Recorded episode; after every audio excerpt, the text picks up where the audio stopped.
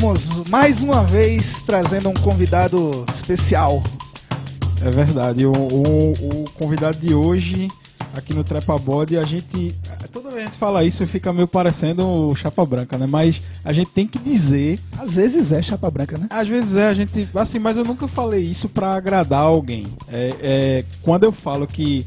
Quando a gente fez o Trepa Body, é, as- tiveram várias pessoas que, que a gente pensou é, em trazer logo no início do programa. É, e esse convidado de hoje é uma dessas pessoas também. A gente fala isso para quem realmente a gente imaginou isso lá na concepção do programa. E lembrando que se você quiser escutar o Trepa Body, é, achou de repente no blog, não sabe onde escutar em outro Se lugar. recebeu pelo WhatsApp aqueles links. Exato. Mas se- vai lá no Spotify e procura Trepa Body, que vai, você vai achar rapidinho, porque só tem o Trepa Body com o nome Trepa Body. Isso é verdade. E porque o Spotify ele veio para você que não sabe nem o que é podcast poder ouvir podcast. Você agora não precisa nem saber o que é. Você só vai lá no Spotify, digita Trepa Body, separadinho ou junto, você que escolhe, e vai aparecer lá.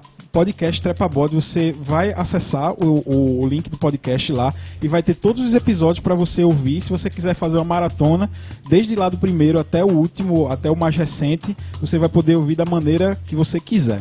E como a gente busca sempre ressignificar a cidade, a história da cidade e as pessoas da cidade, nada melhor do que falar sobre a política da cidade. todos os convidados falaram um pouquinho sobre política, mas hoje a gente vai adentrar um pouco mais é, em política e principalmente a política aqui na cidade, mas não aquela política da maneira que a gente está discutindo no cenário nacional, que tá chato, né? Um A gente vai chato. falar dos A coronéis. gente vai falar um pouquinho sobre a nossa realidade aqui e, eu- e a- e assim, e como ela se aplica em vários lugares. E para isso, a gente está recebendo hoje aqui André Carvalho, graduado em publicidade pela UFPE, com mestrado e doutorado em comunicação social também pela Universidade Federal, de Pernambuco, onde na sua recente tese ele trabalhou imagem, política e bodes expiatórios. Ele vai explicar um pouquinho pra gente isso durante a entrevista. Ele já foi duas vezes candidato a deputado estadual aqui em Pernambuco e uma vez candidato a vereador de Vitória de Santo Antão, recebendo uma quantidade muito significativa de votos com a campanha bem propositiva e com pouco recurso financeiro. André, seja muito bem-vindo ao Trepa Body. Valeu, Rafael. Bom dia, Pedro. E obrigado pelo convite, tá participando aqui do Trepa Body. Trepa Body é uma palavra que eu pesquisei no Google, só tem em Vitória. É verdade. né? E esse- esses bodes que André é, estuda, será que são trepados os bodes Você expiatórios? falou do Trepa Body na sua tese de doutorado. Não falei do Trepa Body, são bodes expiatórios. Trepados. A gente vai falar um pouquinho sobre a sua, sobre o, tanto o seu trabalho na graduação como na, na- no mestrado e no doutorado, até para explicar quem você é Aham. e por que que você eh, se preocupa tanto com política, que não é uma mera, um- uma mera oportunidade e Aham. tal. Você se preparou para isso a sua vida toda. Aham. Pedro, vai lá. Quando é que tu subiu no Trepa Body, André? A última vez. Eita, foi um tempo da gota. Eu acho que eu tava indo assistir uma sessão na Câmara e É passei caminho, pelo né, Trepa. velho? É caminho. E aí, a gente não pensou nisso, André. É, é, pra você, se você tiver vindo, vindo da- do outro lado aqui de Isso. Vitória, né? Da Aham. Matriz e tal, de Santo Antão. O caminho mais O rápido. caminho é- mais rápido pra chegar É. à, à Câmara é o Trepa Body. É, e o presidente da Câmara não abriu a sessão, né, pela Como? décima vez. Eu acho que tem relação com o Trepa Body. Toda vez que eu passo Será? ali, ele não abre a sessão. Pode fazer o teste, né? Da próxima Fazer vez, o teste, pelo é. outro lado, ver se, ver se dá a sorte dele. Vai pelo caminho pior. pra ter uma. Evitar. O resultado é o Pra contrário. evitar que ele, não, vá. abre a sessão. André, veja só, a gente vai começar a nossa pauta aqui. É, e assim, já de cara dizer que é um prazer lhe receber, apesar de, Obrigado. de nós sermos bem amigos, Aham. é, a gente tá aqui para saber da tua história, a gente sabe um pouquinho da tua história, mas a gente quer saber a tu, o- qual é a tua visão sobre a cidade, que é justamente essa proposta do Trepa Body. É, é- é- é- é recontar a história da cidade através de pessoas. E eu acho que você é uma pessoa que vai poder recontar essa história de uma maneira bem interessante. E pra começar, tu vai dizer quando foi que começou esse interesse teu por política. Eita, gota.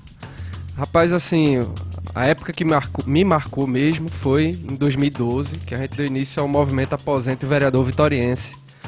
é, a gente vinha num sentimento aí de revolta, né, com a cidade, muita gente estava revoltado e a juventude, a população não se estimulava a fazer alguma coisa. Eu vi um meme na internet que era assim: faça um vereador trabalhar, não vote nele. E aí eu pensei a ideia do aposento vereador vitoriense, vamos lá, vamos tirar essa galera que tá velha aí na Câmara, não, tá, não tem boas práticas, e tentar colocar gente mais sintonizada com o que acreditamos. Mas eu queria, André, só lhe interrompendo, já pedindo desculpas por isso, Nada, rapaz. é, saber antes, porque o aposento eu acredito que tenha sido o resultado de alguma insatisfação Aham. ou algum pensamento anterior. Perfeito. Antes do aposento, o que é que rolava assim contigo? Minha família, meu pai já foi candidato a vereador há muitos anos e meu pai sempre trabalhou com política, né? E é, para você que não sabe, eu faço parte da árvore genealógica assim distante de Aglailson, minha avó. Aglailson, que é um, um ex-prefeito que é, é basicamente uma oligarquia, né? A Exatamente. gente vive dois lados aqui e André é um parente distante, Distante, dessa perfeito. oligarquia. É, minha avó é Aglaíris, professora Aglaíris. Não a conheci, mãe do meu pai, e ela era irmã de Aglailson. Eram cinco, eram cinco irmãos. Aliás, seis. Aglailson, Aglaene, Aglaé, Aglagésio, Aglailson e Socorro. Por algum motivo. Socorro! Eram seis. É, Ela eram- toda. é, eram seis irmãos e filhos de Sinhá Vitória, né? Chamavam-na de Sinhá Vitória, essa eu conheci. Eu lembro que eu era bem criancinha, fui ao funeral dela ali no Cuscuz. E no Joaquim. E no Joaquim foi filho de José Joaquim, que foi, o coronel, né? foi um coronel aqui na cidade, foi prefeito, ergueu aquela capela no Monte das Tabocas. E sim, a Vitória ela tem herança direta, e aí aproveitando a história da Hecatombe, com Cristóvão Álvares dos Prazeres. Quem for assistir o filme de Djalma vai ver a história de Verdade. Cristóvão Álvares dos Prazeres. E era assim a Vitória Álvares, dos Prazeres. Então, por que, é que eu estou dizendo isso? Porque meu pai, de uma maneira ou de outra, sempre participou da, de campanhas eleitorais, de política. Eu conheci Dr. Ivo, conheci é, família de Aglaíus. Quando era criança, meu pai me levava para panfletar para Isla Queiroz, veja só.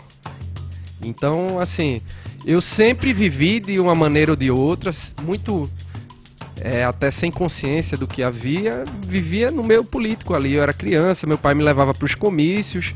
Eu acho que daí é que desperta um lado do interesse por é, política. E também tive o lado do interesse por fotografia também, que minha família, parte e mãe, é toda de fotógrafos. E eu tentei combinar sempre isso nas- na dissertação e na tese. E a sua mãe também é artista, né? É, ela, ela é artista plástica, ela pinta quadros e tal. Daí veio também teu interesse por arte. É, esse, é, a gente percebe que na- tanto nas tuas postagens quanto na, Aham. tua, na tua fotografia sempre tem arte junta. Aham. Eu acho muito massa essa, essa conexão arte e política que é tão pouco explorada, né? Aham, aham. Por incrível que pareça. Inclusive, no- na dissertação de André, que eu já cheguei a dar uma olhada, ele trabalha essa questão da, é, além da imagem, mas tem um capítulo na dissertação de mestrado, né, André? Que Isso. fala sobre especificamente sobre Vitória. Aham. Aí tu podia contar um pouquinho sobre como foi esse capítulo, como tu desenvolveu e de repente começar contando aí essa parte mais histórica mesmo, em linhas históricas, como foi desde no Joaquim até chegar a Glailson, Aham, Henrique Queiroz, né, aham. esse pessoal que tá aí, Elias Lira. Dá uma explanada sobre isso, porque isso aí eu sei que tu sabe. É, eu, te... eu, eu não sei com profundidade, mas eu posso falar bastante coisa. Eu não sei como o Pilaco, né, por exemplo, que é um historiador e Verdade, é etc. verdade. É, o capítulo é, são as tentações de Santo Antão. É um quadro, um tríptico que chama, né? são três imagens de um pintor holandês chamado Hieronymus Bosch. E lá nesse tríptico mostra é, Santo Antão no deserto, enfrentando os demônios e etc. E aí eu comecei a procurar entender por que, que o nome da nossa cidade é Vitória de Santo Antão. Pesquisei o livro lá do Aragão, é, pesquisei um pouco sobre a história da cidade, sobre a política da cidade. E eu tentei fazer uma relação entre essa imagem, entre o enfrentamento de Santo Antão no deserto contra os males e a vinda de Diogo de Braga aqui na cidade. E aí vi a história da capela, vi aqui como se desenvolveu nossas primeiras economias, como viramos freguesia e por aí vai. É só um capítulo da dissertação até eu tratar da imagem propria- propriamente dita nos nossos espaços públicos. Minha dissertação basicamente falou disso. E com relação à história política essa, da essa, cidade. essa aí é, mais longa, né? É mais longa, né? O, é, a primeira pessoa que eu tenho notícia dessa, vamos dizer assim, árvore genealógica que tem relação com essa, a tua família, que toma conta da cidade, esse revezamento, é o Cristóvão Álvares dos Prazeres. Ele já estava envolvido lá na Hecatombe. Quem não sabe o que é Hecatombe, é uma palavra que significa o sacrifício de 100 reses bovinas. E aí toda vez que tem uma chacina, as pessoas comumente atribuem o nome, colocam o nome de hecatombe. Houve, por exemplo, em Garanhuns, que foi até mais violento, foi até maior. E aqui em Vitória, na Igreja do Rosário, depois é bom o pessoal assistir o filme de Djalma, é, houve um conflito entre dois partidos, uma polarização, é, colocaram uma, uma milícia lá, uns policiais armados na Igreja do Rosário, onde, onde ia haver uma votação, e aí deflagrou um conflito que acabou em 17 mortes, inclu, incluindo o Barão de Escada e etc. O que é que acontece? Na história de Vitória, eram vários engenhos, várias famílias, Arandu de baixo, Arandu de cima. Só, só para o pessoal se localizar, mais ou menos no ano de 1880 que a gente está falando isso. Século XIX. Século XIX. Eram vários engenhos e esses engenhocas, na verdade, não eram tão grandes. Essas engenhocas foram é, é, ficando economicamente mais fragilizadas e algumas famílias começaram a ingressar na vida pública. Quem sabe um pouquinho sobre a história dos senhores engenhos vai entender bem isso aí. E aí algum, alguns grupos é, entraram na vida pública da cidade e aí no século passado, é, quando haviam eleições para prefeito, na verdade, alguns prefeitos eles eram eleitos por intervenção. Foi o caso de José Joaquim, que é o meu tataravô. José Joaquim era um coronel aqui da cidade, trouxe, tinha, tinha uma rádio, às vezes ele colocava para as pessoas sentarem, escutar, sabe? Um rádio, no caso. Um rádio, é, ele tinha um rádio e botava para as pessoas escutar e a comunidade ficava em volta. Foi ele que construiu ali a capela na, no Monte das Tabocas. E José Joaquim, ele foi prefeito duas vezes por indicação e ganhou uma por eleição. Depois que ele termina, que ele, que ele termina a vida pública dele, ele vai e indica Dr. Ivo para candidato a prefeito com o vice no Joaquim, filho dele. Doutor Ivo tinha algum grau de parentesco com Sim. ele? Com, com, Sim. Com Ele-? Ele tinha duas relações de parentesco. A primeira, ele, eles se tornaram depois genro e. É, Cunhado e ah, cunhado, genro, é, agora. genro e sogro. Genro e sogro. Genro e sogro. Doutor Ivo casou com a Socorro. filha, com, a- com a filha dele. Isso, Né? socorro. E genro e sogro. E eles também eram parentes distantes. Eu acredito. eu- às vezes eu me perco um, um pouco na árvore, mas eu acho que ele era sobrinho. Eles eram um pouco Targaryen, né?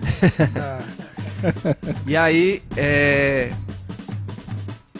enfim, ele lança o Dr. Ivo para candidato a prefeito, que é- era médico local, todo mundo conhece a história do Dr. Ivo, e vice no Joaquim, que era o filho dele. No Enho, né?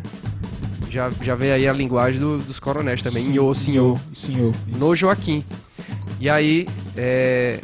Dr. Ivo, ele entrega o mandato e vira deputado estadual, enquanto no Joaquim ele permanece prefeito da cidade e depois ele vem a ser prefeito novamente.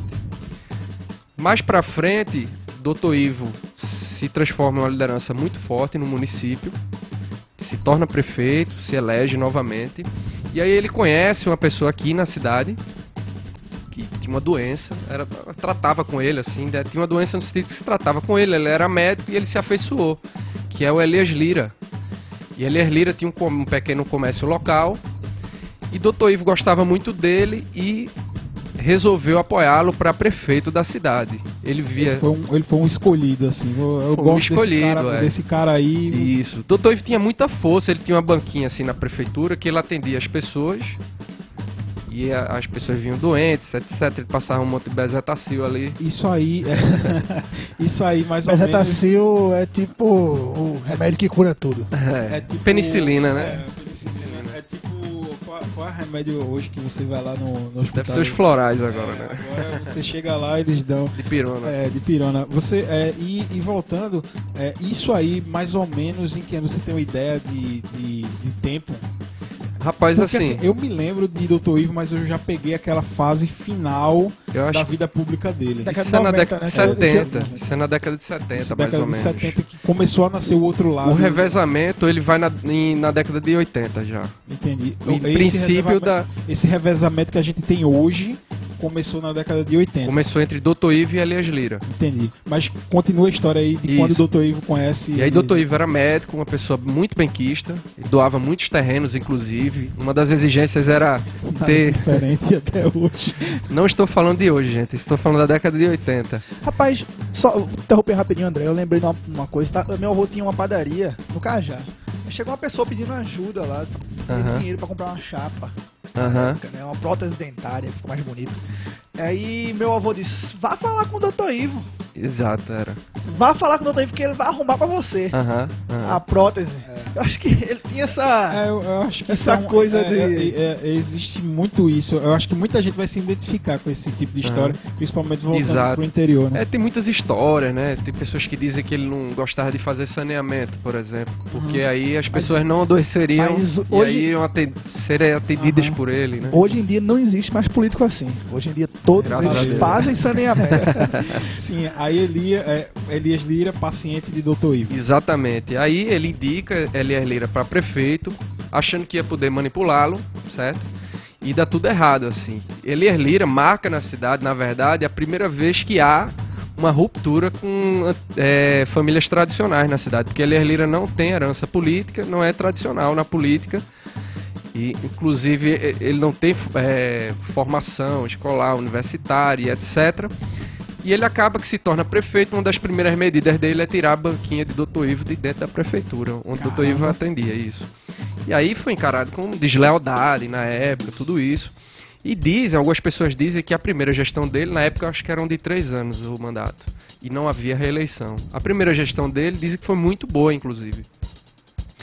Tem alguns jornais na cidade que tem um livro até de Vitório Santo Antão, que tem é, matérias do Lidador, que foi Pedro Ferre que fez. Fez essa coleção de matérias e colocou no livro de 83 a 2013, se eu não me engano. E aí, nesse livro, ele mostra claramente como as figuras políticas, quando o Dr. Ivo se elegia ou quando o Elias Lira se elegia, eles começavam a entrar em rivalidade um com o outro, né?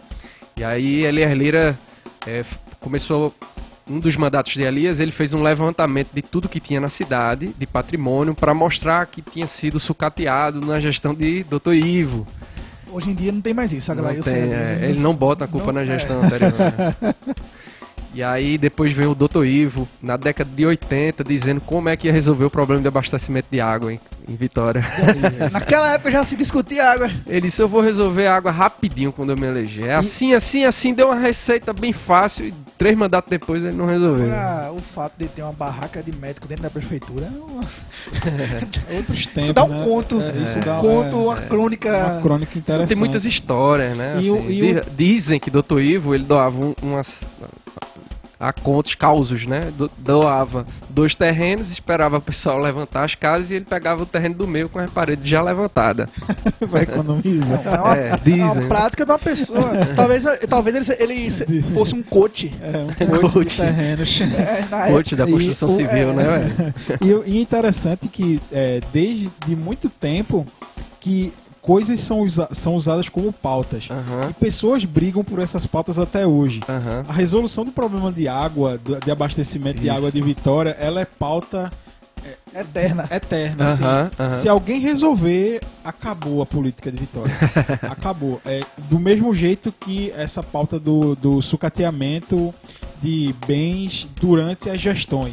Que o próximo sempre vai dizer que só vai conseguir trabalhar após.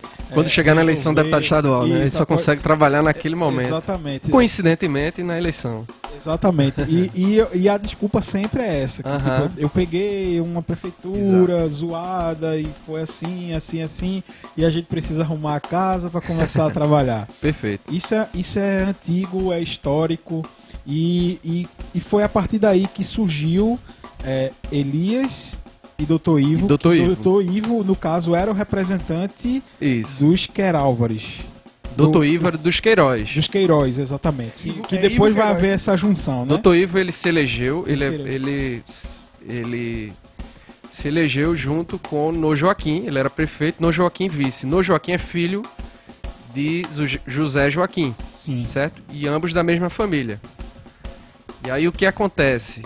Quando o Dr. Ivo sai que coloca Elias, Elias rompe com essa tradição, só que ele não tinha reeleição. E aí Dr. Ivo vinha, depois Elias, e começou essa ruptura. Aí teve mais dois grupos que fizeram a ruptura ali também. Teve o, o Zé Augusto Ferrer, que era considerado uma pessoa responsável fiscalmente. Dizem que quando ele se elegia, é, quando ele terminava o mandato, os cofres da prefeitura voltavam cheios, né? E Zé Augusto Ferreira era até um rival mais forte para Dr. Ivo do que o próprio Elias na época. Tem várias histórias, né? Mais forte, inclusive, de personalidade, de né? personalidade, né? Conhecido pelo sim, sim, não, não, uma pessoa direta. Zé Augusto Ferreira é uma figuraça também, que vale a pena você abordar. Isso, Ele é isso. É, era da família ligado a Pitu, né? A Pitu, isso. É, e, e, e outra coisa é, é, porque a gente está falando aqui para deixar bem claro para quem está ouvindo, que, principalmente quem não é de Vitória, uhum. nós estamos falando de famílias tradicionalíssimas Isso aqui. É. é. Os Queiroz, Elias que entrou como um cara que veio por fora, Pedro Isso. Ferrer, que é, uma, é da família do. Da, Zé Augusto Ferrer. Zé, sim, Zé Augusto Ferrer, que é de uma família que, de empresários que fundou a, a, a, a Pitu, que é uma que Era um engenho, né? Era um engenho, né? Isso, exatamente. E, e José Augusto Ferrer entrou nesse. Como foi que ele entrou assim nessa. Não, ele já era uma liderança forte, ele era dono da, da Pitu, enfim, né? Mas aí é, também dizem que ele foi um bom prefeito, às vezes que ele ganhou e etc. E ele era rival, de fato, de Doutor Ivo. E até a turma brincava, às vezes alguém ia pedir alguma coisa a ele, ele mandava pedir a Doutor Ivo, vá pedir ao outro. E eu não sou eu que dou essas coisas não, tal. Uma coisa que eu, eu tá, quando eu estava estudando história e, e trabalhei o meu TCC na graduação sobre as ligas camponesas, uhum. que, a, que a gente vê muitas ligas, a, a, influência das ligas no estado e no contexto de, da nação, né, a importância e tal. Mas quando a gente começou a olhar é, internamente a influência das ligas dentro da cidade, uhum. que a gente não tem essa cultura de valorizar e de estudar o que era a liga no contexto de Vitória de Santo Antão, é, um dos depoimentos que, que eu colhi lá é que Zé Augusto Ferrer ele foi o primeiro cara que disse assim, ó, esse negócio de enterrar gente enrolada em pano não dá certo. Não dá certo. E aí ele começou, aí ele fez, era um plano de governo dele. Uhum. Quem morria, por, é, por, exemplo, lá no Engenho Galileia, quando se morria era se enrolado uhum. num, num, pedaço de pano, uhum. que tinha até um nomezinho que eu esqueci agora. Mortalha. É uma mortalha, exatamente. E, e havia o cortejo fúnebre como era no sertão, com uma madeira e com a mortalha presa à madeira e, e o corpo como se fosse uma rede, né? E ele, quando viu, passava muito. Como ele morava ali, é, ali na frente de Silogia, né? historicamente uhum. a casa dele ali era numa parte, cent, é numa parte central. É, ele, ele via muitos cortejos, né? principalmente Sim. quando vinha da zona rural.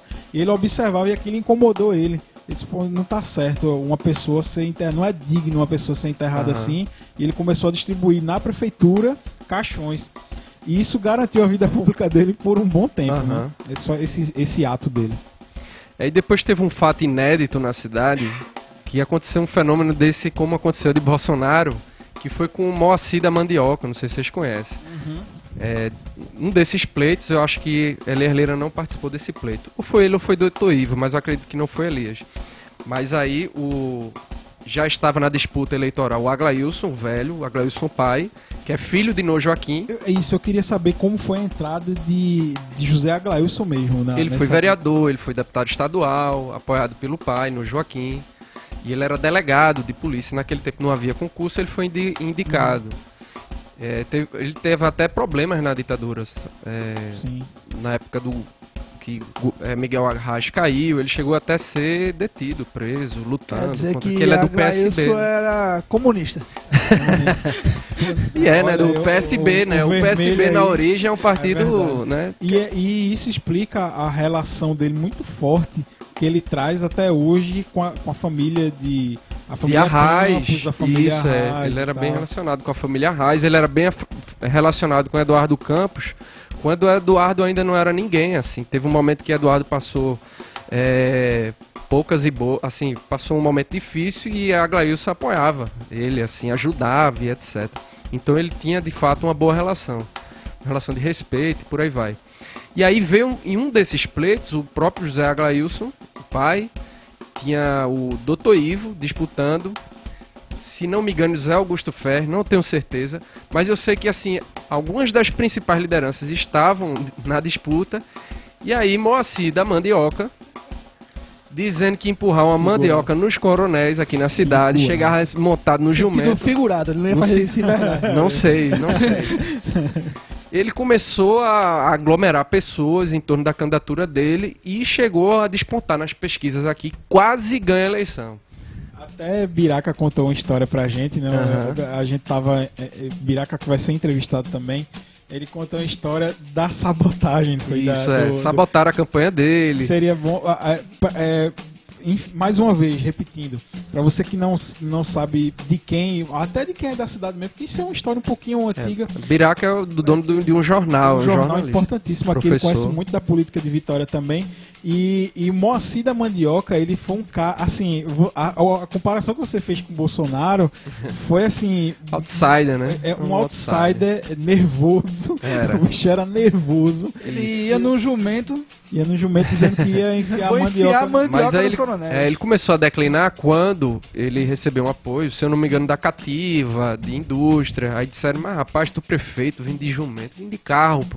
De carro. Aí Isso. começaram a descaracterizar a campanha dele, ele ficou em terceiro nesse pleito. O Mas segredo foi bem votado. teria sido ele levar uma facada. e, o, o- e, De repente, ele Faltou esse elemento surpresa. Faltou esse elemento é. pra ele ganhar. E, e foi justamente essa sabotagem que Biraca tava falando pra gente, que quando perceberam que ele tava com força, aí eu falei, ó, vamos chegar junto, vamos vestir ele melhor, ele tá Aham. muito desarrumado. Moacir, vem cá, ó, bota um terno, rapaz, É, pra foi você, chegar, coisa assim pra você mesmo. chegar grande lá, Aham. você chegar bonito. Isso é Aí- perfeito. Aí quando ele começou a se. Ele achando que estava eleito, né? Ele começou a descaracterizar a sua campanha. É, Bo- Bolsonaro não fez isso, né? Bolsonaro Foi mais é, inteligente um pouquinho. é, bastante, na verdade. Conseguiu ser presidente, né? É sem gastar. Até quando? Mas vai lá. E aí, é, depois que terminou esse pleito, é, Elias Lira. E aí foi quando eu cheguei na cidade, tava na última disputa de Dr. Ivo com Elias Lira. Dr. Ivo ele nunca, nunca é, diminuiu eleitoralmente. Ele sempre teve ali na ordem de 15 mil votos, 13 mil, etc. O problema é que a população foi aumentando e ele mantendo a votação. Então, no- na última vez que ele disputou, que ele enfrentou Breckenfeld, que aliás Lira já não, disput, não, já não ia disputar, colocou Breck.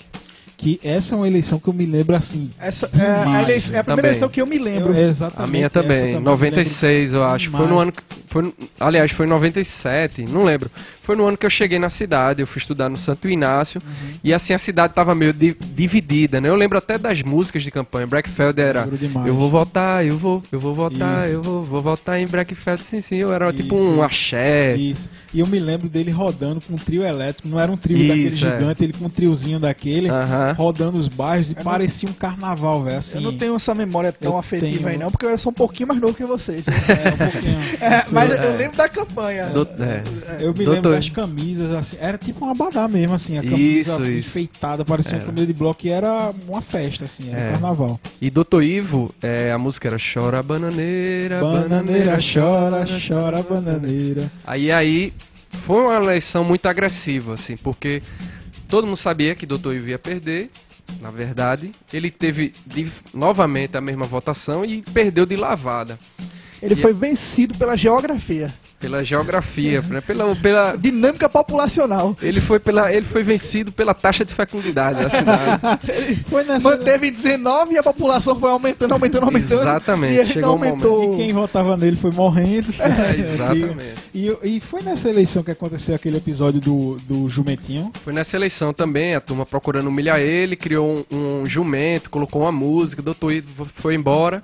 E alguns, acho que meses depois, ele veio a falecer, inclusive. É, essa história do jumento ela é bem icônica, ela faz parte dos anais mesmo da política Folclore, vitoriana, do né? folclore, que Aham. foi quando ele perdeu a eleição E isso, para Breckfeld, né? pra Breckfeld, É, acho que que o vice era Paulo Roberto. Isso. Na, na brincadeira, na zoação lá de, de, da, da, da- de quem venceu, né? Foi zoar. O que até hoje é a mesma coisa. Quando você, no outro dia, pós-pleito aqui, quando se bate o martelo, fulano ganhou, aquela zoação inicia já na noite, né? Quando bate o martelo. E isso às vezes dá até muita besteira, né? Assim, dá problema sério de violência e tal. Ocorreu no, no- nas últimas eleições aqui um- uma batalha campal em frente ao Sim, fórum ali, Perfeito. que foi transmitida até. Presenciei, A gente fui lá olhar, a gente assistir. tava próximo lá. E nessa época, é, que foi no finalzinho dos anos 90, aconteceu esse episódio de quando o outro lado, né, que foi Carlos Beckfeld, venceu a eleição. Isso. Os seus eleitores, né, os seus correligionários, botaram um jumentinho em cima de uma carroça, não Isso. foi? Um carro puxando, vestiram ele de verde, É. né, que era o, a cor o nome do Dr. Ivo. o era. nome do uma faixa assim, né, Isso, era. Ivo, e, e, e ficaram Desfilando pela cidade. é. desfilaram pela cidade e, disse, e disseram que quando o doutor Ivo presenciou aquilo, Tinha um contaram desgosto, ele, né? tinha um desgosto Já gigantesco. doente, debilitado também. Exatamente. E isso meio que contribuiu para que Isso, pra ele viesse a falecer, viesse a falecer, exatamente. Mas, rapaz, um jumento é um animal tão servidorzinho. É, tem uma música de Luiz Gonzaga. né? Ele- O jumento é nosso irmão. É Eu o ficaria- único animal que Nosso Senhor montou, né? Eu ficaria feliz, porque é, um, ani- um é um- um animal muito inteligente, muito Uhum. resistente. Aham. É, o jumento é. Mas a gente Nosso tem- irmão, né? É, Nosso irmão. É nosso irmão. Mas a gente tem essa. essa, essa Esse de- caos, né? é, Esse folclore, né? isso, De e- chamar de um burro. Se, Ah, se- se a é. pessoa for desprovida de, De capacidade intelectiva, chama de Ah. jumento Ah. ou Na de verdade é burro. o contrário, né? Mas tudo bem. Só, só que são animais extremamente inteligentes. Isso. Podemos chamar os burros de humano, né? Você é um humano. E Você aí é a gente capaz de se automutilar. É verdade. E aí a gente chegou nesse. Foi mais uma, uma espécie de quebra. Ali- Né? Blackfeld foi também. Não acho que foi uma quebra, foi uma continuidade da, da, da de, tradição de, de, família, Elias Lira, isso, né? Mas vindo de uma fam, fam- um, vindo de uma família que não fazia. Não rompeu, ele- não rompeu, o Breck não rompeu Nesse com período já, já existia o Henrique Queiroz, que era deputado já nessa época. né? Hen- Henrique, Henrique, bem de- antigo, bem mais Henrique antigo, ele era deputado desde que eu acho que não existia nem rádio. é. Ele é deputado há nem 10 Brasília. mandados. Dez 10 mandados. imagine. dá- A segunda. Na, o Um monte quê? de anos. É, 40 anos. Ele é o- foi o deputado mais antigo da Alep. Deu. Mais antigo da Alep. Encerrou agora o- e reelegeu o filho. Mas então, Tomara Naquele momento- Passar... Quanto tempo o filho dele? Essa tradição aí, que 40 anos dele. E o filho novo. 80, né? Mas, Ixi, E aí, quantas coisas, quantas tecnologias não existiam, né, quando é- Henrique Queiroz ganhou? Então, assim, Henrique Queiroz, Lua detalhe, Henrique Queiroz é irmão de Dr. Ivo.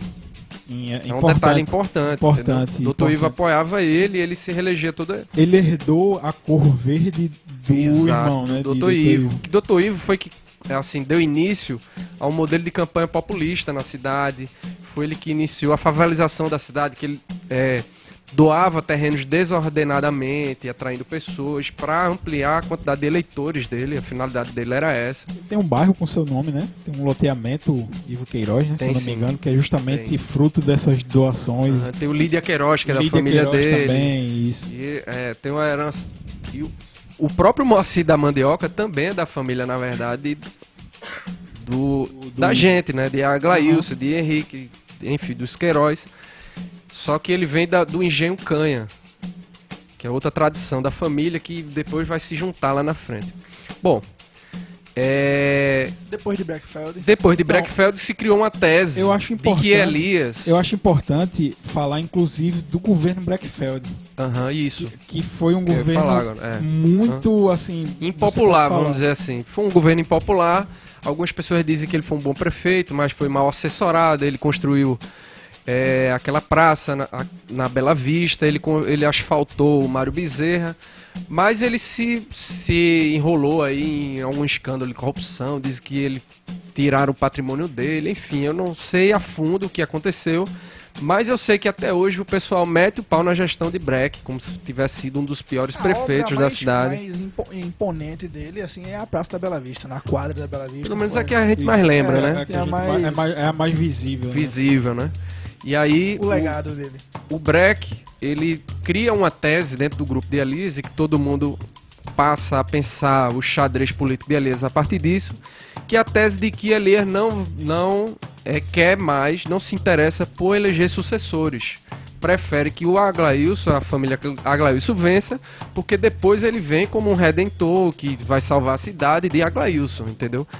Então, é por isso, por exemplo, que o pessoal sempre soube desde o começo que ele não queria que Paulo Roberto ganhasse, porque se Paulo Roberto ganha, vai romper com ele, e aí ele perde força dentro da polarização da cidade, porque quando depois da gestão de Breck, que foi tão desastrosa, pelo menos para a população, é depois dessa gestão que Aglailson se elege. Porque até então, Aglailson, as pessoas tinham muito medo de Aglailson. E não acreditavam jamais que um deles fosse ser prefeito. E ele consegue Só ser prefeito. porque muito ele bem era votado. comunista. Não, a verdade é a turma atribui fama com relação ao coronelismo, que ele era delegado, só estava preso e etc. A turma tem umas histórias nesse sentido que eu É. também não sei a fundo. Também é. E, e, e foi, nesse, foi nesse espaço que José su- é, surgiu como prefeito né, depois desse, da, da gestão de Breckfeld. Ele pegou um alinhamento planetário, eu diria, porque ele tinha um alinhamento do governo federal, governo estadual até o municipal. A gente tinha o prefeito Lula, que era o presidente Presidente. Lula, apoiado pelo PSB, o governo Eduardo Campos, que era muito bem relacionado com, com, o com a família dele, com a Glailson, e ele como prefeito. Então teve um alinhamento muito forte e ele veio muito forte nessa campanha e também por causa da impopularidade da gestão de Breck. E aí a Glailson conseguiu se reeleger. A reeleição veio para o Brasil, acho que depois da, do, da depois de Henrique Queiroz, de FHC, né? Que mudou a Constituição, permitindo a reeleição. E aí ele foi prefeito, foi reeleito. Depois, naquela eleição, que ele tenta colocar Demétrio como prefeito, também na lógica de botar um prefeito para poder mandar, é, ele enfrenta Elias Lira e perde por uma diferença de 230 votos. Essa daí eu me lembro claramente. Foi Essa foi uma das campanhas mais. mais É, violentas. Né, Porque o assim. que, é que aconteceu? Houve uma mudança na- nas urnas. Algumas urnas tiveram uma. se juntaram, enfim, teve uma, uma certa alteração e os radialistas começaram a estimular que. Dizer, propagar que estava faltando urna e não estava faltando urna nenhuma. É, pra- Era fake news. Era pra uma ente- fake news de Pra vitória. né? entender, é, é muito comum você ter duas sessões que funcionam num determinado colégio eleitoral. Isso. Aí quando eles veem que é, que é muito Isso. para o, o pessoal que está indo lá votar, eles simplesmente vão lá e unem Aham, duas sessões.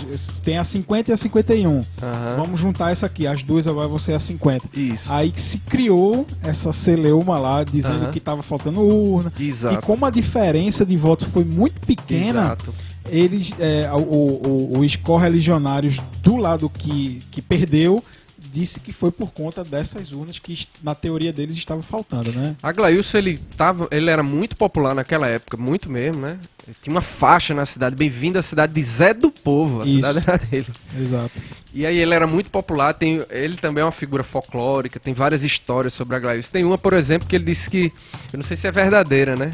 Ele disse assim que tava chegando na cidade de Vitória quando viu uma criancinha pedindo ajuda dele. E naquela noite ele sonhou com Jesus Cristo lá de Pombos dizendo: Vai, Aglailson, e faz no meu lugar.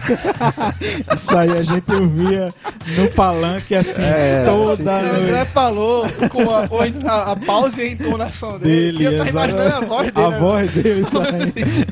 E, Meu e teve outra história também que, o, Vai, que. Jesus Cristo é, disse: Aglail, ele ajudou uma comunidade, não sei o que. Jesus Cristo veio e disse: Obrigado, Aglailson. Jesus Aglailson. impe- agradeceu. A Glaeus tem o mesmo poder psíquico de Damares, né? Ele consegue se relacionar bem com Jesus, assim, se comunicar. Aí, Não, ele, ele era assim uma figura, é, talvez a- né? é uma maior liderança em termos assim de popularidade, né? As pessoas carregavam ele no braço. Teve uma campanha do Todo Me Tremendo. Ele já Isso, assim bem, isso. bem mais velho e a galera vibrava Era com uma imagem ele. né? sensacional. A Glaeus se tremendo em cima de um trio. É. E as Bastante. pessoas adoravam assim, Na né? construção da, da, do- da Praça do Jacaré ali, que ele que foi responsável pelo Aham. do governo dele pela reforma, muitas vezes eu passava assim, aí eu vi ele de, aquele monte de areia assim, aquela a- que a- ia lá e descarregava areia pra construção da Aham. praça. Era ele deitado, chupando Isso. picolé com os meninos. Isso, assim, isso. E chamando, e chamando, ó, chama o pedreiro aí pra chupar picolé comigo. Vai, É. chama todo mundo, chama os meninos. Isso. Inclusive, ele teve um problema nas contas públicas por causa dessa, dessa perfil dele populista, vamos dizer Sim, assim. sim. Porque o transporte dos estudantes foi ele que implementou. Ele convidou. A, a, é, o pessoal levava estudantes universitários para Recife, fretado. E aí ele chamou esse, é, o pessoal que dirigia esses ônibus para prestar serviço para a prefeitura. Eles não quiseram, não era vantajoso, não sei porquê. Ele pegou dinheiro da educação básica e investiu no transporte. Ficou eniado na conta. No foi, ficha... lá e, foi lá e tome no dinheiro do Foi, Fundeb. pegou, tirou do Fundeb, botou e comprou na hora. Pronto, se compre. Vai ter sim. Vai ter. pronto. Ônibus. Exato. é. Assim, foi uma atitude nobre pelo fim. É. Pelo fim, né? Isso. Mas não pelo meio. Exato, é. A gente até hoje se beneficia, vamos dizer Verdade. assim, ninguém tem coragem de tirar o transporte, mas foi Exato. ele que, num, num supapo assim, resolveu implementar. E, enfim, tem muitos folclores com a Aglailson, ele era uma pessoa muito querida, só que ele vinha com muito poder naquela época, veja. Enquanto aqui em Vitória, Elias e, e Henrique, eles dividem uma rádio, a Glailson, só em Vitória, ele tem uma rádio e uma televisão. Só ele. Aliás, ele tinha duas rádios, né? Duas rádios, era, era uma AM e uma FM. Uma FM era cultural. Uma pra e- atingir os sítios, que a AM chega mais longe. Isso. E uma Aham. pra ficar na Na cidade. cidade, é. Né? E- A rádio era muito mais forte que hoje. Isso, e ele fundou a TV Vitória, né? TV Vitória, enfim, ele tem a, a GRER, a indicação dele, os- o Detran, por causa da relação que ele tinha com o governo estadual, ele indicava os diretores das escolas também. Então, ele tinha muita força de fato na cidade e não acreditou que ia ser derrotado, né? Não acreditou. Isso foi, foi uma das razões de Elias tê-lo vencido. Elias conseguiu fazer uma aliança contra ele e ganhou numa, numa eleição absolutamente acirrada. Quando Elias vence, e aí ele Elias vai fazer mais dois, dois mandatos. Elias é o, foi o prefeito que mais passou, mais ficou dentro do poder. Ele ganhou quatro mandatos, assim, é o maior recorde, vamos dizer assim, da cidade. Uhum. É, quando Elias vem, ele vem muito nesse sentido de acabar com essa campanha, essa política ruim de Aglailson. E aí, quando ele se elege, Elias disse que tem um rombo de 40 milhões na Previdência. Na verdade, esse, esse rombo já é bilionário aqui de Vitória. Teve problemas na, na arrecadação de tributo da Previdência aqui. As pessoas, o contra-cheque, as pessoas pagavam INSS e Vitória Prev. Isso Tá uma gerou, confusão até uma hoje. confusão, era ilegal e etc. E doações de terrenos e por aí vai. Uma coisa que marcou também muito um desses governos de, de, de José Aglailson é, foi a, a doação dos terrenos. Isso E também. por essa correlação muito próxima E com o Estado, de Elias também, com o Estado, ele doou terrenos federais. Aham, A linha do trem ali, linha do né? trem, exatamente. Enfim, In- Inclusive a Polícia Federal veio bater em casas de pessoas pra recolher foi. Essa aí eu não. trilhos de trem aqui em Vitória. porque Não lembro, não, é. Era uma propriedade federal. Exato, a é. Polícia Federal podia fazer isso. Isso. Agora uma coisa que marcou muito a Glailson pra mim eram as músicas da campanha, a disputa. É. Tinha uma que era sensacional, que foi Compadre. até Sai a Rodada que gravou, que era um sucesso na época, era, que era essa, compadre, meu, Meu prefeito, prefeito é é você, você, compadre, eu não volto pra perder. Essa As música é sensacional. Eu lembro que eu tava descendo do. no dia da eleição, que começaram a disseminar que roubaram as urnas. Foi todo mundo pra frente do fórum pra ver a apuração. Quando a gente desce lá, um amigo meu disse que vê um matutinho, tirar um chapéu da cabeça, botar no peito e dizer assim. Primeiramente José Aglaio, segundamente Jesus Cristo. Vê só que blasfêmia. Uma E aí, eu sei que que eu me pessoa- lembro, André, claramente, antes da gente continuar essa história que tá muito massa, é. Doutor Ivo, Sim. voltando só um milímetro aí na história. É, tu se lembra das Paquitas de Doutor Ivo? Eita, essa aí aí, também já foi Mas mais tu lembra? que eu lembro não. Tu lembra não? A Glailson, ele, Paquita. É, eu juro, velho. é, quando a Glailson fazia os comícios dele, é, né, eu, que eu sou do final de 80, eu sou do final de 80 e início dos anos 90, que é o auge de Xuxa na Aham, Globo. aham. Então ele teve uma ideia brilhante. Ele teve uma ideia assim: eu vou juntar as meninas mais bonitas da cidade pra ser as minhas Paquitas. E ele no comício dele, ele no comício dele, eu me lembro disso assim, claramente, assim, como, como se fosse ontem. Nos comícios dele, a F4000 lá, né? Aham. e tocava a música das Paquitas e tinha as Paquitas de Dr. Ivo. Eu me Aham. lembro assim claramente disso. A gente tem que Eu- a escrever gente um pode livro até de perguntar- crônicas. A gente pode até perguntar a Pilaco isso sobre esse Não, sobre é, essa Pilaco, da- Biraca, sabe Pa- muito mais sabe coisa, muito. né? Eles Ele viveram. tinha, velho, as Paquitas do Dr. Ivo. Eu me lembro isso claramente. Mas vai lá, continuando. E aí se aglomerou aquele monte de gente vermelha e assim, a polarização naquele tempo tava tão acirrada por exemplo, os servidores não podiam usar amarelo na prefeitura. Veja o nível de absurdo, assim. Eles eram perseguidos só porque tinha cor amarela. Jogo e vice-versa. Jogo de Copa do Mundo, seleção. Por aí. Uma assim. coisa bizarra Pra também. você ter uma ideia, Todo chegou, mundo tinha que torcer pra China. chegou um funcionário da tribuna, da TV Tribuna, com colete amarelo, foi apanhou. Porque o pessoal viu a cor amarela, não leu, não sabia ler, eu não sei. Viu o nome, não viu o nome Tribuna e correu atrás do cabo. O Isso lá câmera no, na, no dia do, na do- do frente conflito lá do fórum. Exatamente. Aí a Glaís teve uma hora que ele disse que eu vou, eu vou resolver. Aí entrou dentro do fórum. Delegado. Essa, essa, essa parte específica eu não presenciei. Ele entrou lá e aí ele fez um movimento como se tivesse sido agredido. A turma começou a inflamar mais ainda. Isso que acontece chegou- sempre, né? Aqui em Vitória. É gente que leva tiro, é carro que bate no outro carro por perseguição, é agressão. É, Os, Aham. os, os meandros da política vitoriense é bem animado desde muito Isso a tempo. gente tá na superfície, né? A gente não, Não, vai então- entrar na parte podre assim, Porque né? a gente não Que a tem nenhum pre- interesse nisso. É, a gente exato. tem, o interesse nosso é justamente Histórico. histórico, É, é. registro histórico. E só na superfície vê a quantidade de coisa que a gente Isso, tá. isso. Imagina se a gente Isso é o que isso, entrar. vamos dizer assim, isso aí é o que já é público e notório, né? Que todo mundo já Sim, sabe, sim, já comentou muito, etc. Tá fazendo uma A linha do não tá tempo. falando nenhum aqui. segredo de Não ninguém, tá, né? Isso, a gente tá só traçando uma linha É do porque tempo. a gente nem sabe, né? É verdade. Eu juro que eu não sei. Bom, e aí, é, enfim, o batalhão de choque bota todo mundo pra correr, a Herleira toma posse, a cidade era toda cheia de azulejo laranja, vermelho, aí começa a tirar tudo pra botar azul Cores e que branco. combinam, né? Fica bonito. Combinam com as, Laranja com as cores da bandeira da Vitória, né? Outra coisa bizarra também, todo mundo que chega tem que pintar. A cor é da sua cor e cidade, etc.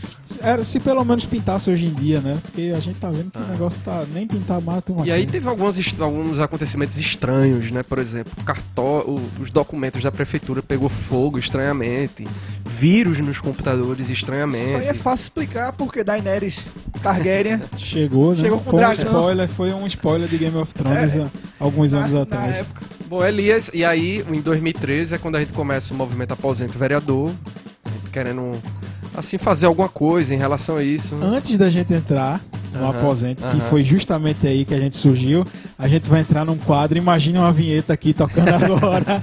que Vinheta. A gente vai quebrar essa entrevista e a gente Perfeito. vai fazer um quadro agora com você, que é um quadro que já está se tornando tradicional aqui no Trepa A Board. música pergunta. Um clássico.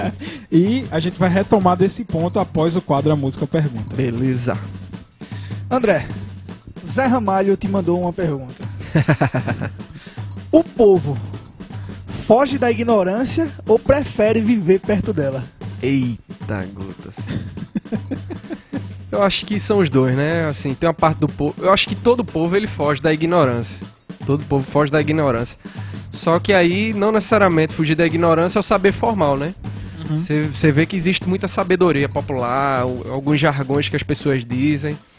E, enfim, parte da medicina, das pesquisas que a gente tem sobre medicina, veio de, de medicina tradicional, de descobertas de indígenas, populares e etc. Então eu acho que o povo sempre procura fu- é, fugir da ignorância. Se você conversar com um matuto assim, ele sempre vai lhe dar um ensinamento de alguma É coisa verdade. que você não tá nem. Isso é verdade. Aproveitando a vinda dele aqui para Pernambuco, ó, é, a gente tá gravando. Acabou de acontecer um show dele, a gente foi lá no camarim dele, Aham. de Humberto Gessinger, e pediu para fazer uma pergunta para você, tá? Dos engenheiros do Havaí. Os engenheiros do Havaí. André, toda forma de poder é uma forma de morrer por nada. Eita. Rapaz, eu acho que, assim. Existe a forma de poder que é morrer por nada, e existe a forma de poder que é, assim.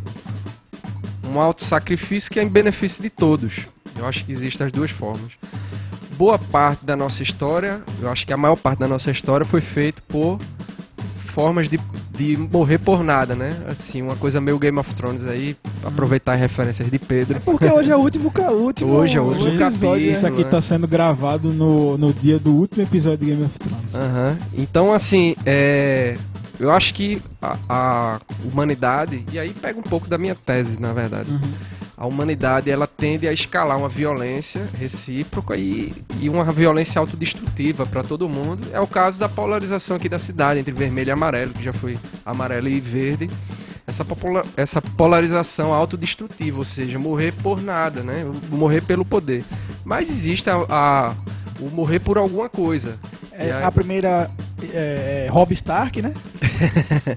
E Rob Stark, é, isso. Que ele morre Vamos por dizer, nada. O, não, o morrer, o morrer por nada seria o Cersei Lannister. Isso. Cersei Lannister. Pronto, Lannister pronto. Que queria só manter o castelo ali, assim, pronto. por nada.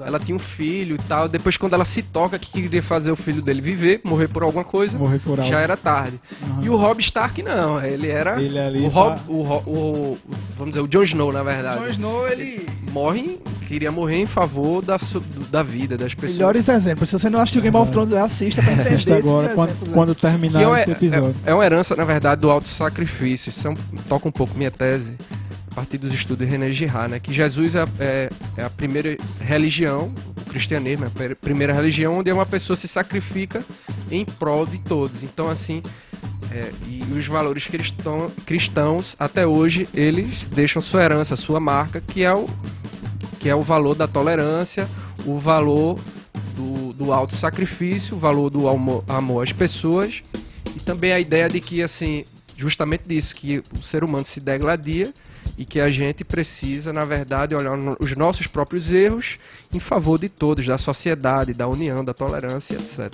Então existe um sacrifício que é o sacrifício em favor de todas as pessoas. Eu acho que a política ela tem ambas as coisas, a luta do poder pelo poder esvaziada, mas uhum. existe a luta do poder em benefício de uma comunidade, de uma cidade. Entendi. Perfeito. Mantendo o nível aí de René Girard, vai, Pedro tem a próxima. É, eu acho que essa pessoa que eu vou citar, ele é, na verdade, um intelectual muito melhor que René Girard. Reginaldo Rossi, ele mandou René Girard, Reginaldo Rossi. tá ele escreveu para você perguntando, André, no bar, todo mundo é igual? Ei, tio, que não bebe, hein? Rapaz, pra mim, é, depois que todo mundo bebe, fica todo mundo igual, né? Eu sou aquele... Como eu não bebo, eu até vi um stand-up uma vez, eu sou aquela pessoa que de repente vira um tio do nada, assim, sim, querendo sim, ir sim. pra casa, querendo ficar sentado, cansado, querendo ir pra casa assistir série na Netflix. Isso é um sintoma de falta de álcool. Exatamente. E neste tema, Caetano Veloso manda a última pergunta pra você. Caetano tá lá na Bahia, na praia. Caetano, manda uma pergunta pra André Carvalho. Ele agora, meu rei. Meu rei, você também sabe ser careta? Rapaz, sei, de vez em quando eu sou. Agora o careta de, de, de Caetano é, é diferente, né? Não é o careta da gente. Né? Então, popularmente o careta da gente é o. É aquele que nem bebe, não fuma, né? Enfim, a pessoa sóbria, né? O tempo todo. O careta de Caetano é diferente. Ele fez até uma música pra, pra o, Fran, é o. aquele jornalista, o Francis. Oh, esqueci agora. Bom, a música é aquela é que o esse jornalista, Paulo Francis, ele fazia críticas ao Brasil, Isso, etc, etc. Quem é você eu... que não. Foi um dos primeiros jornalistas nervosos, tipo Isso, da linha de Alborguete, Ratinho Isso. e tal. Mas era um cara muito respeitado, na verdade, Isso. na época. Era conservador e tal. E Caetano dizia que ele era muito careta, porque ele. Tem uma frase que é Paulo Francis, você é um merda, né? É, Caetano chega, é. chegou a dizer isso no Ele, ele fez uma música, na verdade, pra Paulo Francis, aquela. que é aquela. Eu sou. Que ele dizendo. Eu sou o vento. Não, não foi essa não. Foi essa, foi essa. essa. Ah, é isso. Quem é, é você? Dona... Isso, é, isso, na verdade, mesmo. ele está re retomando a nossa autoestima, dizendo assim. Eu sou areia que lan... eu sou areia do Saara sobre os automóveis de Roma. Eu sou o vento ele... que lança areia do Saara sobre os automóveis de Exato, Roma. Exato, que ele quando ele acorda em Roma, ele vê um monte de areia assim em cima dos carros e ele pergunta que peste é isso. Aí o cara disse, não, é areia do, do, do da África, que isso. atravessa o Mediterrâneo. Isso aí, quando ele estava exilado lá. Exato. É. Lá. Aí no, no refrão ele diz, não, não importa a careta, quem é você que é Paulo Francis. Quem não, quem não dançou né? de Dona Canoa, que, é que é a mãe, mãe dele. dele. Exato. E a... Quem nunca viu é, o Neguinho, ba balança, balançando, balançando pelô. pelô e etc. Isso. Neguinho beija-flor. E aí ele vai retomando a autoestima da gente. E o careta dele, na verdade, é diferente. É o, um complexo de vira-lata, não sei o que. Nesse sentido, eu não sou muito careta, não. É verdade. Profundo. E voltando à entrevista, Imaginemos uma vinheta antes disso aqui. Pedro vai providenciar isso. André... Bom, agora a gente acabou o governo Aglaíus. Né? Isso. vamos começar a falar um pouquinho do governo de Elias Lira, um pouquinho dessa, desses oito anos agora, até chegar no André falar sobre o aposente, né? Isso. Que é o movimento e Foi justamente dele. por aí que começou a nascer Exato, a ideia é. do aposente. É, a gente iniciou o movimento, né? Aposente o vereador vitoriense, como eu falei no começo do programa. E esse movimento ele tentava tirar os vereadores que não trabalhavam e botar gente sintonizada com o que a gente acredita, etc. Apoiamos lá na época Walter Vieira, ele teve 700 votos. A gente começou a participar das sessões da Câmara, ninguém nem ia assistir, teve um, um momento assim que ninguém nem ia assistir aí, a eu, China, Duda, Helder, uhum. Arthur. Isso. A gente ficava lá sozinho, aí botava no Orkut, no, no Facebook, na verdade, o que é que estava se, se passando na Câmara, a gente começou a participar de audiências públicas, usamos a tribuna popular. E enfim, a gente começou a participar da vida pública. Depois veio a questão do transporte universitário que eu usei aí por 10 anos. Transporte dos estudantes, sucateando, buraco no chão, vidro quebrado.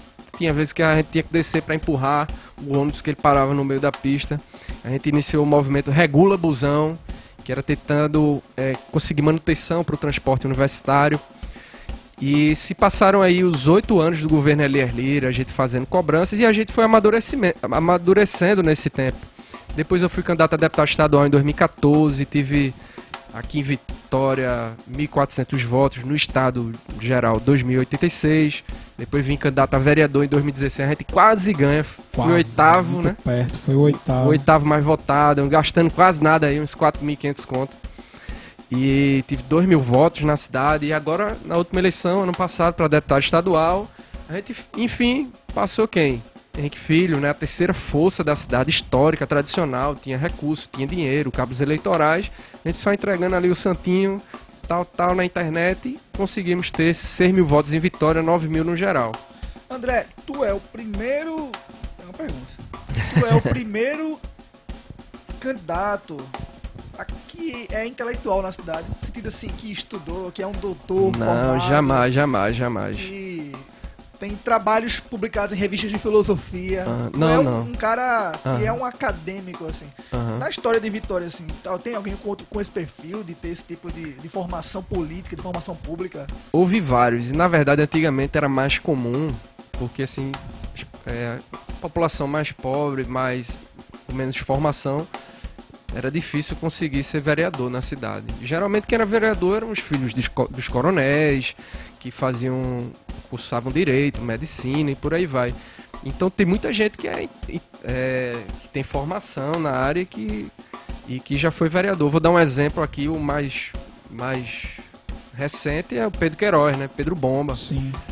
Pedro Queiroz é, já participou de concurso de conhecimento, veja só, uma pessoa culta, e por aí vai. E, e houve outras pessoas também.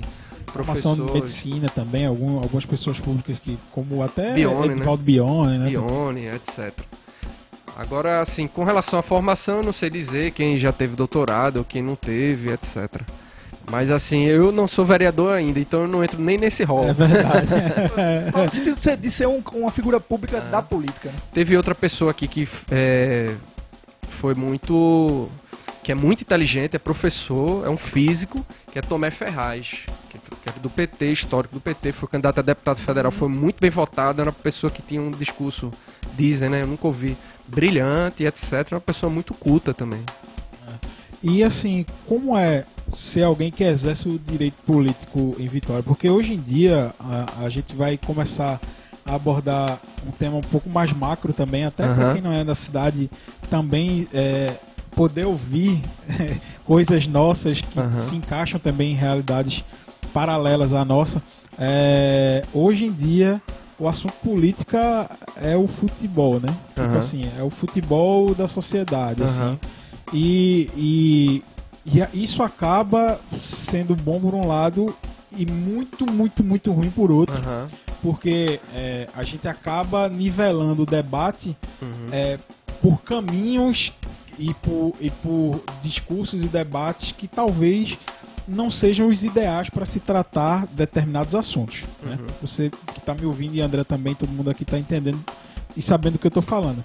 Como é um, um, uma pessoa, e não que você seja único, ou que nós sejamos, ou que um lado seja o, o, o único, eu estou colocando como você sendo parte de um grupo, seja de que ideologia ou lado for, que exerce o direito político. O direito de ser, de, é, dile- de o ser político. de ser político. Um ser político. Na Constituição dele, né? O, o direito de votar e ser votado, né? Ser cidadão passivo e cidadão ativo. Isso. Bom, é, eu acho que esse, esse período que a gente tem agora facilitou muita coisa. Muito, muito, muito. Assim, hoje a política não é mais feita, pelo menos nos últimos anos, na bala, como era antigamente. Você vê, Elias Lira anda com segurança até hoje. Eu já vi ele publicamente, ele sempre anda com segurança. E era uma campanha muito agressiva. A Glailson falava era- da mãe dele. Eram resquícios de, de políticas ah, Exato. que até hoje ecoam com pra onde ele vai, ele Exatamente. Veja, Moacir dizia que enfiar uma mandioca. E não pense que ele não sofreu risco de vida naquela época. Sofreu. Entendeu? Então, assim, é, era um momento muito mais difícil. A imprensa sempre teve um papel fundamental aqui na cidade. Inclusive, quem for jornalista estiver ouvindo, a gente precisa de uma tese na cidade sobre a imprensa vitoriense, como ela foi construída, porque na época ela já enfrentava o Lidador, enfim, teve diversos jornais. Hoje os blogs fazem esse papel, o blog do Pilar, com a voz da Vitória, o Nossa Vitória PE, alguns mais or- informativos, outros mais opinativos. Então, assim, hoje a gente, sem dúvida, tá, tá vivendo um momento muito mais fácil para a gente ter liberdade de expressão. Veja a quantidade de vídeos só esse ano de denúncias com relação ao prefeito. A gente na internet, no Orkut, no Face tinha medo. As pessoas criavam fakes para poder falar dos políticos. Hoje em dia não tem fake mais, né? Não tem, as pessoas identificam, gravam um vídeo e pronto, mete o Isso. pau. É, o Deu Caralho, você lembra do Deu Caralho? Eram cinco, seis pessoas Deu, ali deu cara por em trás. Vitória foi histórico. Mais, né? histórico, mais assim. recentemente o Historical Footage. O Historical, Histórico Footage, também, que tinha faz o... críticas bem precisas. E tinha ó. vários, tinha aquele trolando nas tabox, tinha um bocado de, de, de fake na cidade para as pessoas poderem se expressar aqui. E hoje não é- isso não é mais necessário. Hoje quem faz os fakes são a prefeitura. poder estar Para monitorando. poder monitorar, para poder falar mal, para poder criticar, criar um robô, não sei, etc. Você faz alguma crítica na cidade, aí chega um fake, quer lhe desqualificar e por aí vai. Então assim, isso inverteu, entendeu? O papel do político e da população inverteu totalmente. Aí muita gente pergunta, né? Eu faço muitos vídeos cobrando fiscalização na cidade. Recentemente fui no bairro Bezerra, é, eu fui com um amigo meu procurando a escola, a gente do lado dela não viu porque parecia um galpão. Nem o nome não tava aparecendo mais e passava um córrego de esgoto na frente. Foi quando a gente viu, Maria Isabel. Eu disse a diretora, não, disseram que até a diretora entregou da escola. Então, assim, a gente gravou vídeo, posta esses vídeos e o pessoal pergunta assim: é, mas vocês, André, tu não tem medo não? Tal. Eu disse: graças a Deus, faz sete anos que a gente participa da vida pública aqui, eu nunca fui ameaçado. Até no aposente, Arthur chegou a ser ameaçado na tribuna por um vereador. Aham. Naquele momento, recebia ligação para ele não falar, mas hoje em dia isso está muito mais atenuado. Também é, é o nível da crítica, né, André? Também, assim, é. é, antes, como você falou, a crítica Aham. era muito pessoal. Isso. Era um falando da mãe do outro, Isso. era atingir o próprio episódio do Jumentinho, Isso, era uma crítica depreciativa à pessoa. Hoje a crítica, é, eu acredito que a crítica seja por conta de Função atitudes fu- do, do- do seu, do seu papel público, né? E com Aham. muito respeito, inclusive. Com um respeito, assim, é, é, à pessoa e não aos seus atos. Porque os seus atos Exato, são, é. você hoje está, o vereador está, prefeito está. ah, Futuramente não. Aham. Futuramente você vai ser um cidadão comum que Aham. vai fazer essas cobranças. Aham. Não que não exista essa crítica aí depreciativa, ela ainda existe, na Existe. surdina. Tá? Aqui já chegou a falar até na TV, nas rádios, acusar pessoas de é, estupro. Já- Já teve causa- casos assim muito graves, entendeu? E fazer apócrifo, fazer jornal falso, difamando, parecia aquele Gregório de Matos, né? O Boca do Ah, Inferno. Boca do Inferno. E aí, assim, isso melhorou muito. Hoje eu já contabilizo aí umas cinco pessoas que fazem vídeos, como a gente sempre fez aqui na cidade. Eu já vi, essa semana mesmo, acho que ontem, um menino que estudou no, no Pedro Ribeiro criou um anjinho, um MC, falando, cobrando os vereadores, gravou um vídeo para candidato a vereador. Então, assim, eu acho que isso também é muito em função da eleição de Bolsonaro, que foi uma eleição totalmente atípica. do MBL, daquela galera lá, o Mamãe Falei, eles começaram a fazer muitos vídeos também, isso aí se disseminou, apesar que a gente já fazia isso durante o aposento, mas não é, é, não, hoje é paradigmático, vamos dizer assim, todo mundo vê a política dessa forma. Todo mundo não, todo mundo que queira fazer uma política sem comprar votos na, na base de fiscalização está tentando fazer dessa forma. Até Toninho, que quer ser prefeito, tá colocando vídeo dessa forma, enfim. E até onde eu sei, eles não sofrem ameaça, né? Geraldo Filho uhum. chegou a dizer que foi ameaçado durante uma eleição, agora já nessa legislatura, mas com relação a outras questões dentro da Câmara. Pedro Queiroz também divulgou que foi ameaçado quando ele começava a meter o pau em Aglaíus, que ele foi candidato a vereador e etc. Mas assim, eu acho que isso tem se atenuado, a política tem ficado menos violenta, porque os órgãos de fiscalização, os órgãos de polícia e a população já não aguenta mais. Por isso que eu, eu, eu tenho a sorte, eu vejo assim, de estar tá vivendo um período não sem risco, existe risco, claro, Sim. mas um, um, período muito mais tolerante com relação à expressão, à opinião, à liberdade de expressão. E agora, André, a gente vai, já vai começando a se encaminhar, né, Pedro, para o final da entrevista. E, e que, eu acho que esse episódio é muito necessário. Uhum. É, passa a ser um episódio muito necessário para você entender as origens de coisas que a gente vive até hoje e o porquê dessas coisas serem perpetuadas né, uhum. até hoje.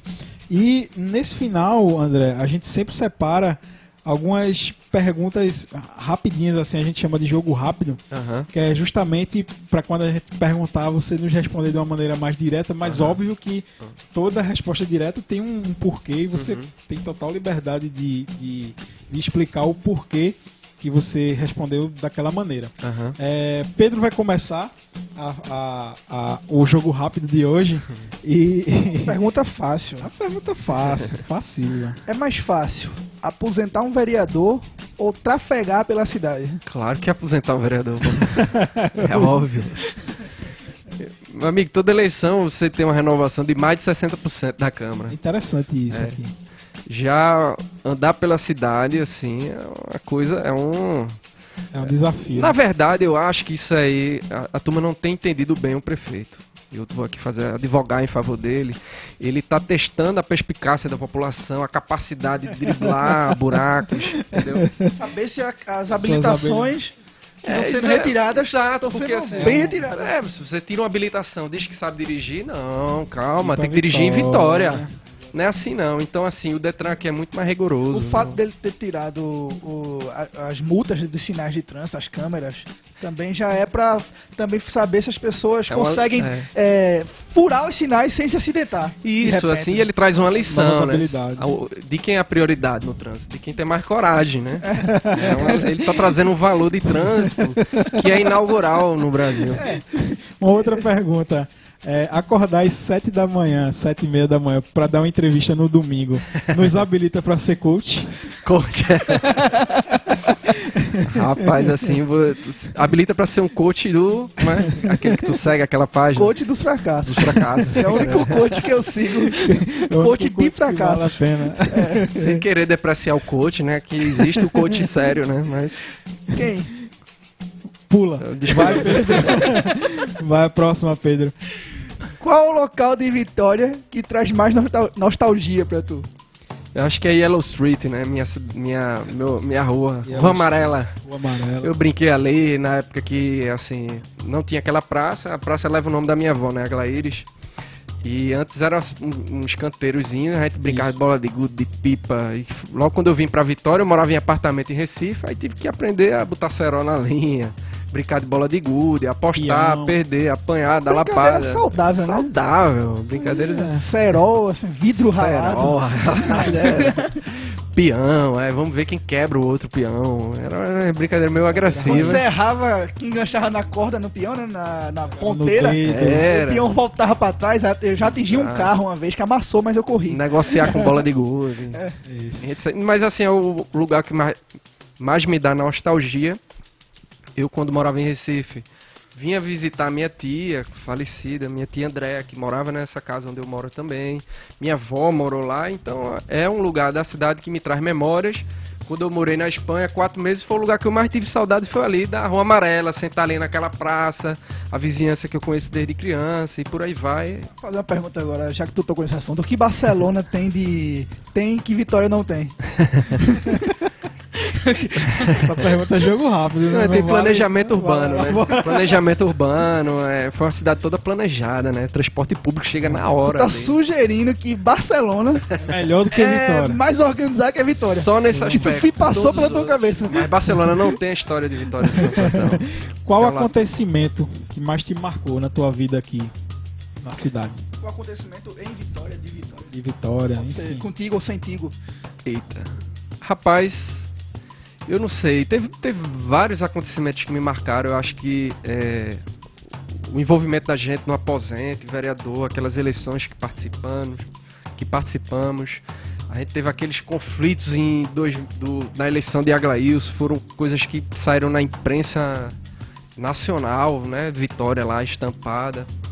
Eu acho que tiv- tiveram, houve diversos momentos, mas eu acho que o mais singular foi ao seu Valença dizendo canta uma sua, não sei o que, aquele conflito. Mas aqui eu tava... Aquilo ali ficou na história, que ele foi muito injusto com o Pierre, que é assim a nossa grande memória, Pierre aqui da cidade, é uma pessoa que a gente tem orgulho de ter como. Por coincidência eu tava vendo girafa, esse né? vídeo... Sempre que Alceu vem fazer show em Vitória, Mas eu uma acho que foi confusão. o que mais marcou, né? Porque Alceu é chato mesmo. É, eu, por coincidência eu tava vendo esse vídeo esses dias aqui. que é um conflito Foi dali que surgiu o Deu Caralho em, Vitória, Foi né? dali que surgiu pra, pra falar sobre aquele acontecimento Isso, ali. eu acho que foi marcante aquilo Foi ali. marcante, Eu né? tava no dia, realmente foi. e, Eu o também pior, tava no dia. e o pior é que a população vitoriense começou a jogar latinha em, no trio. Foi? Quando Alceu disse, eu sou um artista do caralho, que valoriza a música pernambucana, você traz esse carnaval baiano pra cá, a E a galera... turma- "É!" E, a- eu, e o que eu gosto de assistir é da transmissão da TV Vitória na É época. melhor, né? Isso é um cabra safado! É algo que você sempre escuta na televisão, né? Sensacional, assim, eu, eu, eu, eu aprendo demais com aquela transmissão. ali. Vitória tem uma tradição de jogar latina, jogar É. Ivete, jogar em Frei. Damião. Foi. Somente. A gente resolve bem ma- maturamente os É. problemas, a gente joga a latinha. Vai, Pedro. O que existe, André, de pior em Vitória? De pior, acho que é essa polarização política, assim, a gente, eu mesmo não aguento mais, sabe? A gente tá tentando construir um projeto para 2020. Quando a pessoa vem conversar, eu digo logo, ah, o primeiro critério da gente é ser contra vermelho e amarelo. Aí a pessoa daí ela decide se quer participar ou não. Eu acho que isso é um dos Pode aspectos. usar cores mais escuras. Preto. 50 tons de cinza. Ou Então, assim, a polarização, da é. casa. polarização política, mas eu acho que é ainda mais do que isso a autoestima, assim, eu, eu acho que a gente, é- o vitoriense tem uma cultura de falar muito mal de si, eu acho isso ruim. A gente tem coisa, assim, é, é- a gente é uma cidade que tem mais história do que a Austrália, pô. A gente é mais antigo que a Austrália. Eu tava no Instituto Histórico vendo a história da Hecatombe, visitei o museu. A gente aqui tem as igrejas, tem uma, uma, uma arquitetura própria. A gente tem aqui as ligas camponesas, que foi o primeiro movimento de eh, da reforma agrária Reforma na América Brasil, na América Latina. A gente tem um incentivo muito grande ao audiovisual por parte dos habitantes, assim, a gente cria filmes, é, a gente pessoal tem um acervo grande de fotografias sobre a cidade, então assim, a gente tem muito o que falar sobre a cidade, falta resgatar essa autoestima da população. E Pra ser o prefeito de Barcelona. Isso, pra... Não vai precisar não, a gente vai criar nossa vai própria criar uma- alternativa. é verdade. E pra finalizar, o que é que tem de melhor na cidade? Eu já falando, né? Eu acho que o roteiro gastronômico da gente aqui é massa. É, né? É massa. Aqui, assim, se você falar em chocolate, tem do Carmo, Dona Maroca, tem o pessoal que vende Tapioca, tem a casa de André. Tapioca. Eu adoro o... Aquele da Bela Vista, da Morep. Jabiraca, Muito porque eu gosto de né? música regional. Se alguém quiser patrocinar a gente, fica à É, vontade. fica, fica a Eu tô dica falando o nome das empresas aqui. né? É, não, é mais tem uma pra charque, uma charque excepcional aqui, que é a falar. fava da galega. Diz que a charque vai Galega. muito boa. Toda fava, André, é da galega. uma pergunta. Não sei, velho, não sei. Eu nunca vi uma fava sem ser da galega. É, feijoada marav feijoadas maravilhosas. feijoada, O enfim. roteiro Tem ali o, o cowboy, pô, o, cal- o o do caldinho, cowboy. o caldinho, Diversas né? A gente tem o Museu da Cachaça na Pitu. Isso. entendeu? Que a gente pode visitar. Enfim, eu, eu acho que, assim, o roteiro gastronômico de Vitória é pouco massa. explorado, né? Pouco, pouco. Pouquíssimo Por explorado. mim é, porque eu como bastante. Não, então, mas pouco explorado em relação a turista. Turista, é, turisticamente. Ah, assim, é verdade. ninguém vem em Vitória pensando, puxa, eu vou Mas ver vem. como é que rola. Tem... Pior que, o pior que vem. Tem, muito, tem gente que vem só pra comer na Doce Cantinho, tem gente que vem só pra comer em Dona Maroca, em Nelson. Sabia? E aqui a Sim. comida é muito mais barata que em Recife É e muitas vezes, muitas vezes melhor. É verdade. E, ma- e não é explorado. Não é? Não é explorado. Principalmente essa parte de doces, assim. A gente. é Engraçado que na a Bela Vista, que eu sempre brinco pessoal, onde a gente tá agora, é, é uma cidade à parte, né? Porque a, Bela Vista tem tudo. Todos os serviços É. possíveis. E na avenida principal da Bela Vista tem, você pode comer comidas do mundo inteiro. Desde sushi, tá ligado? Ao açaí amazonense. Você tem pastel, aí você vai andando. E agora tem o kebab, o boss kebab lá Tem de de Maurílio, pô, Maurílio, no a gente vai lá. É, É, patrocina, patrocina nós aí. Patrocina nós, mano. Tem comida é, japonesa, chinesa. Chinesa. E aqui, e aqui tem, tem umas coisas exóticas, né? Eu lembro que o, o chinês que abriu era, era o Xangai, que é uma, cidade chinesa, Chinês. Express, comida japonesa. Americano e japonês. Xangai é chinês, né? Express americano, ou seja, rápido, e a comida é japonesa. Tem um Beirute. Global... Isso é globalização. Tem Globalização. um Beirute que só existe aqui em Vitória. o modelo de Beirute da gente. Vocês têm que provar o É o Beirute. Beirute. Já é comi, mesmo, não é do lado da Beirute prefeitura? vitoriense. daqui. É o É, Beirute pô. vitoriense. Ninguém. Se você for pra Recife pedir um Não Beirute, tem. não é. Se eu chegar na Síria um dia, porque é um país que eu tenho vontade de visitar, Você vai levar e não tiver Beirute- aquele pão, Não, você. eu vou ficar Se frustrado. você for pra Síria e levar um pão e disser Beirute, a turma vai ficar olhando assim, Beirute é aqui. É a cidade. O pessoal não vai. Eu tenho informação aqui. Gente, Beirute é uma cidade. É. Não é, Ela não é uma comida. A gente precisa trazer alguém pra falar sobre gastronomia aqui na cidade. É verdade. Muito massa. O André deu uma ideia muito boa aqui pra gente. André, muito obrigado, velho. Muito obrigado mesmo por, por ter vindo aqui nos conceder esse, esse, esse bate-papo, né? Foi um bate-papo, foi uma conversa. Esse episódio que é mais um episódio necessário pra todo mundo entender dos meandros da política. Todos os episódios do Vitoriense Trepa Bode são são necessários. necessários. Eu, eu concordo com isso. E como Thanos, são inevitáveis. É verdade. E você que chegou até aqui, manda esse episódio pra alguém. Você que recebeu esse episódio no WhatsApp, manda pra um amigo, manda pra uma família, é, compartilha na sua rede Manda pros social. inimigos também. Manda pros inimigos pra ver se André não falou mal, ne- mal dele aqui. Cria polêmica, manda mensagem pro André. André, eu discordo de você. É um absurdo o que você falou, enfim. Conta- É. É verdade, mas é esse ódio que alimenta, né? Porque é que- um ódio disfarçado de amor. É verdade. Mas enfim, mas enfim, manda pra gente seu feedback, compartilha nas su- suas redes sociais favoritas. A gente nunca fala isso aqui, Pedro, mas é importante. A gente É, compartilha aí, compartilha pra gente, A gente poder um crescer. vocês depois. É, pra gente poder crescer e poder tornar esse programa cada vez mais é, viável, presente, é, constante e quanto mais informação e mais, e mais conteúdo, melhor. Um grande abraço pra E a- todo mundo Até a próxima. e até a próxima. E hoje, quem vai ser? Vamos tentar prever aqui. Quem vai ser o rei hoje em Game of Thrones? Como é que vai acabar? Bolão, é? Eu voto em John, eu voto em Jon Snow. Bicho, eu tô, eu tô atrasado em Game of Thrones, mas eu voto em Jon Snow também. É isso aí. Falou.